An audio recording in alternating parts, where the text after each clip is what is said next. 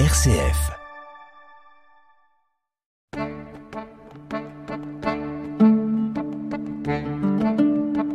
Cogiteo avec le père Jacques Versinger.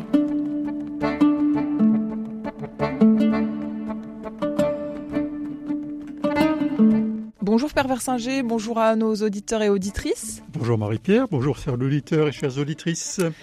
Alors, je, je vais reprendre vos mots là sur la, la dernière émission. Là, en conclusion, vous avez parlé de l'anthropologie euh, chrétienne. Oui. Euh, C'était dans le cadre d'une discussion qu'on avait sur l'encyclique euh, Fratelli Tutti.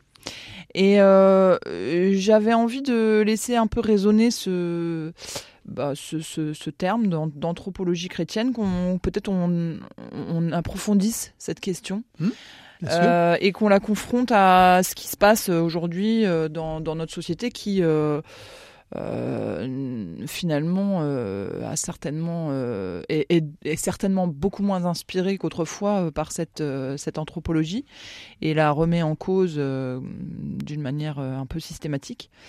Voilà, donc euh, comment est-ce qu'on pourrait euh, dessiner les contours de cette anthropologie? Qu'est-ce que c'est qu'une anthropologie? Peut-être déjà euh, revenir sur ce sur ce terme, et puis et puis ben voilà, nous, nous expliquer un petit peu, donner un peu des grands axes quoi. De, oui, alors ça risque d'être un, un, peu un peu abstrait mes réponses, mais en même temps c'est c'est vraiment quelque chose d'important. Hein, oui, je crois. C'est assez important parce que ça ça permet de, de comprendre notamment quelques-unes des de nos difficultés ou de nos impasses. Alors l'anthropologie, euh, anthropos, euh, c'est un mot grec qui veut dire l'humain, hein, l'homme, mais au, au, sens général, homme ou femme. Bon, anthropos. Et donc le c'est une, une, anthropologie, c'est un discours, plus exactement, c'est la, science de l'homme. Et le, mot anthropologue, anthropologie doit, arriver, je pense, au, au 19e, euh, guerre avant. Mais, euh, la réflexion sur ce qu'est l'homme, euh, elle, elle date de beaucoup plus longtemps.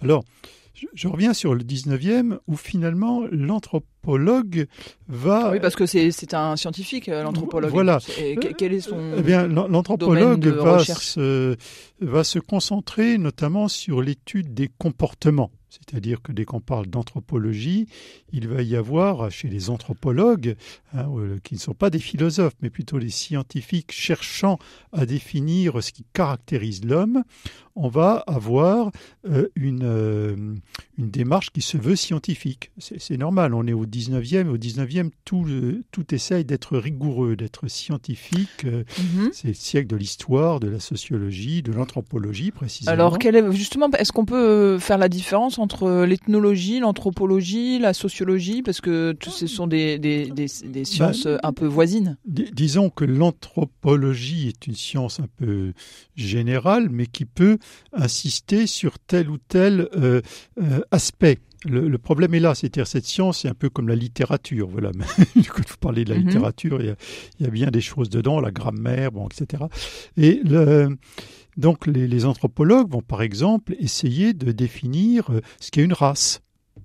Hein, le, et on va avoir des traités d'anthropologie fin 19e qui vont calculer l'angle facial, par exemple, et qui vont en déduire euh, de la façon la plus scientifique qu'ils pensent être que, par exemple, que le, le, la, la, race blanche est supérieure parce qu'elle a un angle facial qui est différent de, euh, de la race noire. Alors quand je dis race blanche ou race noire, je ne prononce pas, ce sont les mots mêmes des oui, anthropologues oui. Du, du 19e, bien sûr, etc., etc.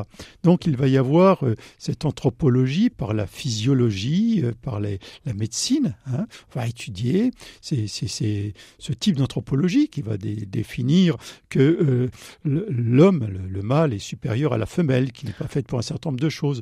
Et là, ça s'est révélé faux. Mais que voulez-vous? Ouais, bon. Et euh, du coup, ça, vous êtes en train de définir un peu un fourre-tout là de l'anthropologie. L'anthropologie est un fourre-tout, et, et c'est bien le problème.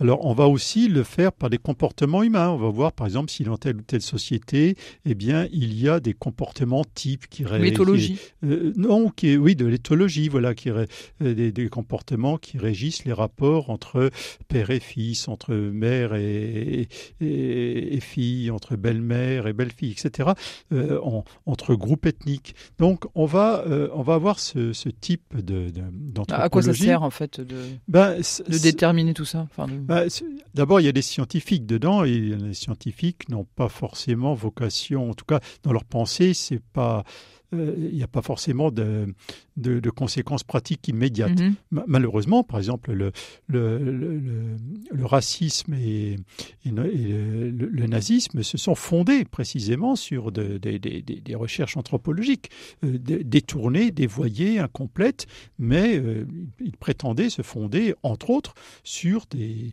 considérations rigoureuses, mhm. la race notamment. Hein.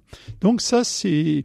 Alors, vous voyez, je vais dire déjà qu'il y a une certaine anthropologie qui euh, pense se déduire scientifiquement euh, des comportements humains ou de nos caractéristiques physiques.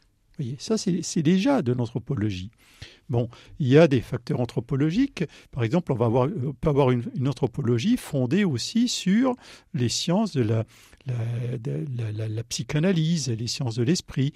C'est-à-dire qu'on va, par exemple, en déduire qu'une personne euh, est complètement déterminée ou de façon euh, pratiquement euh, complète avant 3 ou 4 ans et que ce qui va agir et la faire réagir, ça va être les pulsions de vie, de mort, Eros, Thanatos, ou le, le, complexe d'Oedipe, etc. Vous voyez, là je suis dans un discours psychanalytique, freudien ou lacanien, bon, etc. Et c'est aussi de l'anthropologie. Mais, vous voyez, par exemple, une anthropologie qui me dit, mais chacun, euh, l'être humain est quelqu'un qui, qui se maîtrise et qui, se caractérise par la maîtrise de soi, par exemple l'anthropologie véhiculée par les, stoïciens. Mhm. Ben voilà, l'esprit qui doit maîtriser la chair ne va pas avoir les mêmes conséquences qu'une anthropologie dans laquelle je dis, mais de toute façon, c'est mon inconscient qui parle et je, je, ne le maîtrise pas et je, et je suis hors de moi. Hein. D'accord. Et alors, oui, alors justement, vous venez de hmm parler de, de, de, la philosophie stoïcienne. Euh, euh, l'anthropologie a un rapport avec la philosophie? Oui, c'est-à-dire qu'au au 19e, on se méfie de la, philosophie et encore plus de la religion dans les milieux scientifiques. Donc on va euh, essayer de développer une anthropologie euh, j'allais dire, sans référence, sans, pratiquement sans référence religieuse ou philosophique. Bon, déjà Rousseau, qui est, philosophe. Mais Rousseau va dire, bah, de toute façon, l'homme naît naturellement bon, euh, après, euh, et, euh, le contact avec la nature, c'est ça qu'il faut. Vous voyez, mais ça, c'est mhm. ça, c'est une anthropologie, alors que la, la, Bible développe une autre anthropologie dans laquelle l'homme est créé bon, mais il, est, il est non seulement faible, mais pécheur les anthropologues ne, comprennent pas généralement la notion de péché, euh, mais l'anthropologie religieuse, euh, notamment chrétienne, intègre dans sa vision de l'homme euh, cette question-là. Mais euh, est-ce qu'on peut pas dire que la philosophie, enfin que l'anthropologie se limite à définir l'homme, alors que peut-être la philosophie, elle le met dans un cadre, elle le met bah, dans, bah, des relations. Le problème, le problème, c'est que si l'anthropologie se fonde uniquement sur les sciences que l'on connaît, elle ne va définir l'homme que parce que l'on peut mesurer. Donc on va compter, c'est-à-dire euh, de, de s'orienter vers une anthropologie donc plus fondée sur la sociologie, ou plus fondée sur de la médecine, ou plus fondée sur les rapports politiques, sur les mhm. rapports de force, etc. Ça va être une anthropologie euh, de, Marx qui va mhm. définir des classes sociales et puis qui va les définir par leurs rapports et leurs rapports de lutte. Hein. Euh, vous voyez, c'est-à-dire ce que l'on peut éventuellement mesurer, quantifier et observer. Le, problème, c'est que on, euh, certains anthropologues, c'est que on, ne voit généralement que ce que l'on veut observer, c'est-à-dire qu'il y a des pans entiers qui, qui nous échappent, hein, et que l'homme en tout cas tel que tel qu'on peut les finir dans une autre anthropologie, une autre anthropologie, la mienne notamment, c'est un être extrêmement complexe qu'aucune approche ne peut totalement euh, Saisir. en- saisir et enfermer. hein. Donc il va y avoir aussi des anthropologies euh, de type spiritualiste. Par exemple, si je suis pla- platonicien, platonisant, donc qu'est-ce que l'homme? L'homme est une étincelle de divin Hmm. Hein qui se euh, qui en- enfermé, j'allais dire, dans euh, dans une espèce de- d'enveloppe matérielle dont elle doit se libérer. Ce n'est pas du tout la même chose de dire il n'y a pas d'esprit, l'important c'est mon corps, et alors vous allez avoir énormément de voilà tout, ce qu'on peut faire pour moi. Moi, mon corps, mon bien-être, etc. Ce n'est pas du tout la même chose que la spiritualité euh, de, euh, disant bah, le corps, je, dois, le nourrir au minimum, mais je dois surtout, euh, c'est une prison dont je dois me libérer.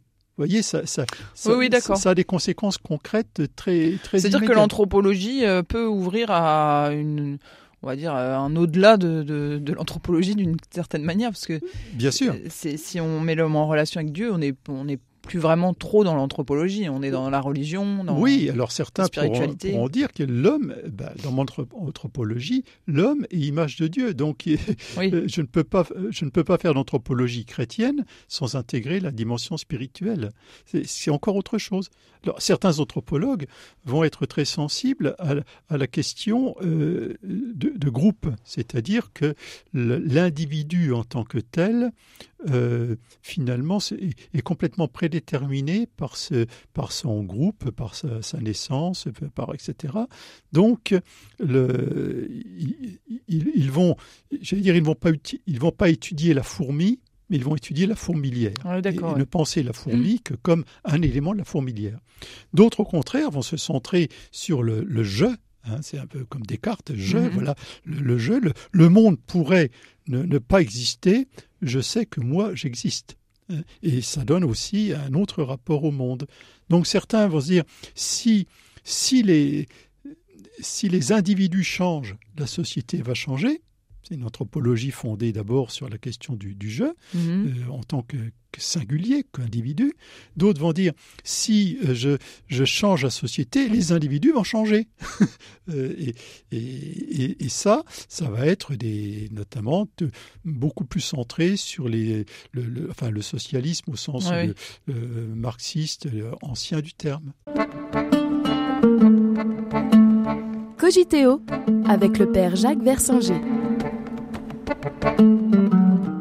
Ok, alors de, euh, et, en- on a l'impression, d'après ce que vous définissez là, à l'instant, que l'anthropologie chrétienne, elle est un petit peu euh, au, au croisement de, de toutes ces pensées. euh, que oui. euh, voilà, elle est, elle, ben, comme elle est, elle est à la fois personnaliste et communautaire, on pourrait dire. Mhm. Donc, c'est, c'est, est-ce que, est-ce qu'il y a, on a, on n'a pas la chance, d'une certaine manière, d'avoir une, pour référence, une anthropologie, euh, enfin, je dirais. euh, euh, Euh, synthétique. Oui, ou intégrante plutôt. Oui. hein, voilà, c'est-à-dire que notre euh, notre notre singularité, c'est précisément de de ne considérer aucune des approches anthropologiques qui peuvent être d'ailleurs euh, véhiculées par des systèmes que nous n'approuvons pas, mais aucune en tant que telle euh, ne mérite d'être totalement rejetée. Par contre, ce que nous, ce que nous contestons, c'est le, le risque de réduire l'homme à une, seule dimension. Je oui. crois d'ailleurs qu'il y a eu des, des livres qui ont été écrits, l'homme uni- unidimensionnel notamment, c'est-à-dire de dire est-ce que euh, le- je ne peux me définir euh, ni simplement par mes relations avec les autres, ni par la société qui m'a produit, mais en même temps, je ne peux pas me définir comme je, un je Ouais. tout puissant euh, qui serait, euh, euh, qui, qui peut faire abstraction de, ses- de, de, de, de sa culture, de ses expériences, de sa famille, de, de ses Mhm. prédéterminismes, parce que finalement, il est, bon, nos auditeurs en sont peut-être tous entendus dire un jour ou l'autre, bah tiens, t'es bien le fils de ton père ou la fille de ta mère. C'est-à-dire qu'à un moment donné, nous n'en avons, nous ne le ressentons pas forcément, mais euh, nous sommes marqués par notre éducation, notre culture, nos, nos racines, et, et c'est tant mieux. Ce n'est pas une malédiction, c'est une donnée. Voilà. Ouais, c'est ça. Voilà. Objective. Et, et l'anthropologie chrétienne ben, essaye d'articuler un homme que l'on croit fondamentalement capable. Libre. oui, alors capable de liberté. Mhm. Mais euh, l'anthropologie chrétienne ne- n'est pas du tout cette anthropologie de type prométhéen où l'homme ne pourrait être libre euh, que si euh, s'il n'y a pas de Dieu, s'il n'y a rien au-dessus de lui. C'est-à-dire que l'idée, l'idée que quelqu'un puisse être au-dessus de moi, que quelqu'un puisse me dire, euh, me orienter ma vie, serait perçue comme une mutilation de l'homme. Alors que dans l'anthropologie chrétienne, que quelqu'un soit au-dessus de moi et puisse me, me orienter ma vie peut être vécu comme une chance. Mhm. hein, voilà. Euh, Mais euh, certains enfants, enfin ou adultes, euh, vivent comme une malédiction le fait d'avoir des, des parents et des racines et passent leur temps, les- leur vie à. à- Oui, mais ça, c'est le résultat re- de blessures. Oui, oui, mais je ne dis pas. Et Je- c'est Mais- l'anthropologie chrétienne fondée sur le pardon. C'est aussi. Oui, bien sûr. Alors, l'autre fait partie de moi, l'autre différent, l'autre adversaire même, euh, participe de la même humanité, et nous ne sommes pas condamnés à des relations de lutte. Hein. Et je- il y a en moi un inconscient qui parle, mais je ne suis pas le pur produit de mon inconscient. Voilà. Le- L'anthropologie chrétienne dit il y a une part de liberté dans l'homme, et nous devons la, la- la- la saisir. Euh, cette liberté n'est pas une liberté euh, euh, inconditionnée, dans laquelle la liberté, c'est de faire ce que je veux quand je veux, si je le veux, Oui. mais la possibilité euh, d'augmenter notre capacité relationnelle. Voilà. L'anthropologie chrétienne, c'est sans doute le- celle du je en relation avec le, le tu. Mhm. Hein. Alors ça c'est la, dimension euh, horizon, on va dire horizontale de cette anthropologie et puis euh, euh, il y a sa dimension verticale dont vous venez pas, de parler. pas uniquement, pas uniquement horizontal, parce que le je en relation avec le tu, ce, ce tu, c'est aussi Dieu. C'est-à-dire que Ah dans, oui, dans d'accord. l'anthropologie chrétienne, non seul la capacité de relation est infinie. C'est-à-dire ce n'est pas simplement avec l'autre en face de moi, mais c'est aussi avec l'autre au-dessus de moi. Hein. alors qu'il y a de nombreux systèmes, y compris religieux, dans lesquels la, la relation à, à- à- à Dieu ou au Dieu ou à l'infini est, est inconsciente ou elle est automatique. Euh, nous, nous disons, il y a possibilité de, de parler de, de personne à personne, de, de liberté à liberté, euh, avec toi qui est au-dessus de moi et avec toi qui est en face de moi. Mhm. Mm. Euh, c'est une anthropologie de la relation? Ah, Absolument. L'anthropologie chrétienne euh, est une anthropologie de relation qu'elle ne se borne pas à observer, hein, mais nous croyons que nous pouvons créer. C'est-à-dire qu'il y a il y a, des anthropologies un peu déterministes, c'est-à-dire dans lesquelles bah, il n'y a rien à faire, les gens sont comme ça. Et nous, nous disons, oui, les gens sont comme ça. Mais il y a possibilité d'être plus que ça, mieux que ça, ou autrement que ça. C'est une, c'est une anthropologie de la rencontre? Oui, là, là- là, là aussi, avec tout un tas de sous- sous-catégories, parce qu'une une rencontre, je veux dire, on, passe son temps à se rencontrer, euh, sauf que euh, si nous ne croyons pas euh, à la fois à notre valeur et en celle de l'autre, la rencontre va immédiatement devenir comparaison. Or, une véritable rencontre ne peut pas se nourrir uniquement de, de comparaison ou de euh, je suis plus, il est plus ou quoi que ce soit. On est autre. C'est aussi une, anthropologie qui doit intégrer la capacité de, euh, pardon, parce que euh, l'autre est dangereux. Je le sais, puisque moi aussi je suis fait partie des autres. Je suis dangereux. Je, peux, pas forcément physiquement, mais intellectuellement, moralement, spirituellement, blesser, déconstruire, abîmer l'autre. Euh, des fois, c'est beaucoup plus efficace qu'avec des points. Donc, il, il faut accepter euh, une rencontre qui n'est jamais gagnée d'avance, qui n'est jamais automatique et qui repose sur un pari et la possibilité de, de, euh, si, si nécessaire, de, de- de pardon, de pardon faire et de pardon donner. Et- Mhm. Et, et c'est constitutif de notre anthropologie, effectivement. Oui, parce que en fait, on, on, on le, n'en a pas parlé, mais vous venez de l'aborder. Mais la- quelle est la place du mal dans cette euh, anthro- anthropologie? Alors, euh, c'est une anthropologie d'abord où il y a de la place pour le mal. hein. Euh, C'est-à-dire que dans d'autres, il n'y a pas de place pour le mal parce que euh, il n'y a que du hasard et de la nécessité. C'est-à-dire pas l'homme, voilà, c'est tout. L'homme s'auto-construit au fur et à mesure, grosso modo. Les, bah, le mal vient de l'extérieur. Non, il n'y en a pas. Comme ah. les, molécules qui mutent, vous savez, on a des, virus qui deviennent de plus en plus performants, paraît-il. Bah, l'homme est une espèce d'énorme virus qui devient de plus en plus performant, c'est-à-dire dans sa capacité de se reproduire, de, de se défendre. De mais, mais la notion de mal euh, n'existe pas parce qu'il n'y a pas plus de mal que de bien. Mhm. Euh, de même que on ne peut pas établir la notion de mal et de bien. Il n'y a pas d'intentionnalité dans le mal, c'est ça euh, Oui, c'est ça. On est dans une forêt. Dans une forêt, il y a des plantes qui poussent et puis ça en étouffe d'autres. Bon, c'est ni mhm. bien ni mal, c'est tout quoi. C'est D'accord, c'est la vie. C'est la vie. C'est la logique de la vie. C'est la logique du, vivant qui n'est ni bien ni mal. Donc, dans, ce genre de choses, bah, celui qui est costaud, agressif, et puis pousse-toi là que je m'y mhm. mette, bah, il est, il n'y a pas de mal. Et puis s'il y a des petits maigres qui, eux, euh, se décident de, se liguer à 10, 20 ou 50 pour euh, casser la figure aux gros euh, qui les abattent, bah, il n'y a pas de mal non plus. C'est-à-dire chacun se, chacun se défend ou attaque. Bon, ça, c'est des modèles anthropologiques, effectivement, de, type nihiliste, mais qui présentent bien une vision de l'homme qui a sa cohérence. Hein.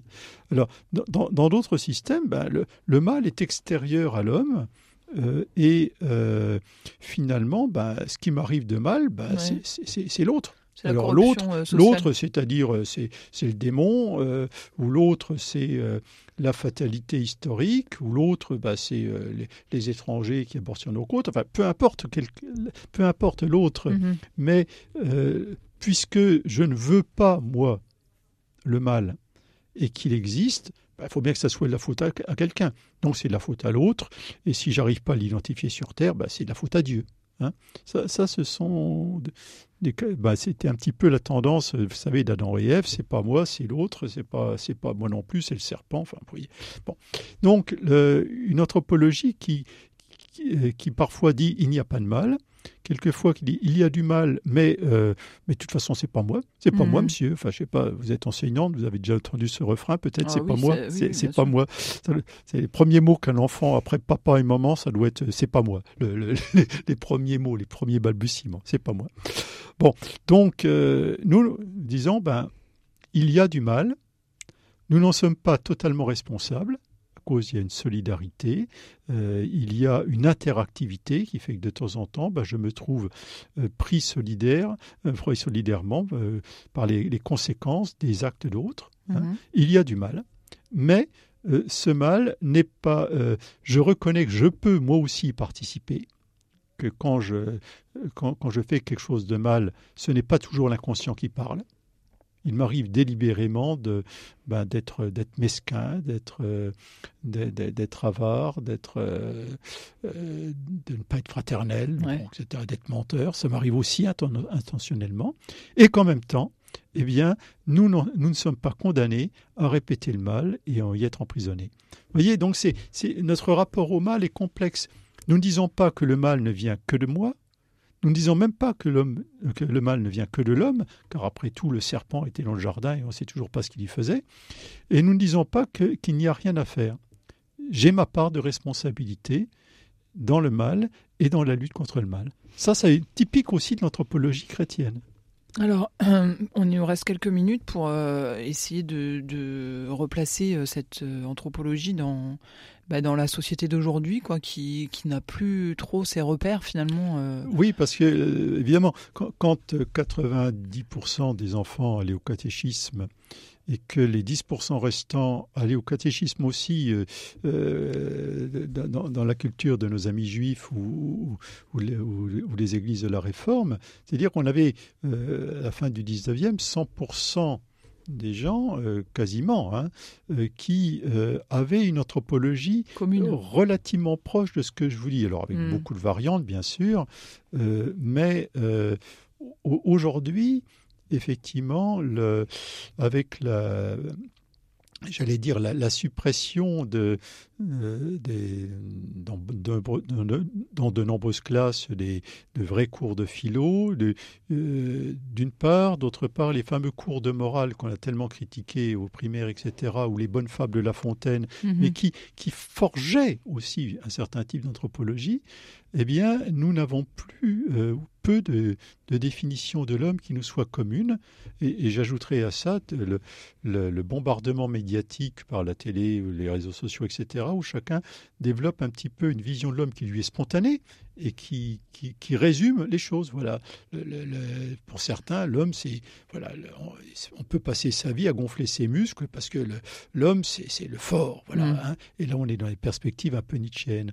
Et donc, concrètement, euh, on, est dans une multiplication de, repères anthropologiques euh, dont certains sont difficiles à, concilier les uns avec les autres. Et on ne se rend pas compte, parfois quand on se bat, que, euh, si ça coince, c'est parce que en fait, on n'a pas les mêmes fondations. Hein. On n'a pas les mêmes fondations. On en a tous, mais certaines sont inconscientes, d'autres sont bien réfléchies. Mais celles qui sont les plus parlantes sur le long terme, ce sont souvent nos, fondations inconscientes. Hein. Hmm. Et, je vois bien dans un discours, par exemple, si on parle des droits de l'homme, entre euh, un certain nombre de pays pour qui l'homme est fondamentalement euh, celui qui participe d'une société, hein, donc une pièce dans un ensemble, euh, la, dimension sociale, et d'autres pour qui l'homme, c'est fondamentalement l'individu, l'entrepreneur, celui qui est capable de, s'en sortir seul, euh, bah, tous les deux veulent la promotion de l'homme, mais vous voyez bien qu'on ne parle pas du même homme. On va s'arrêter, Père Versinger. On reprendra, euh, je pense, cette discussion euh, lors de la prochaine émission. Merci beaucoup. Je vous en prie. Et puis, euh, bah, bonne, bonne réflexion à tous nos auditeurs et auditrices et à très bientôt. Voilà, pas réfléchissez pas trop quand même. Hein. Vivez. Au revoir, chers auditeurs et auditrices.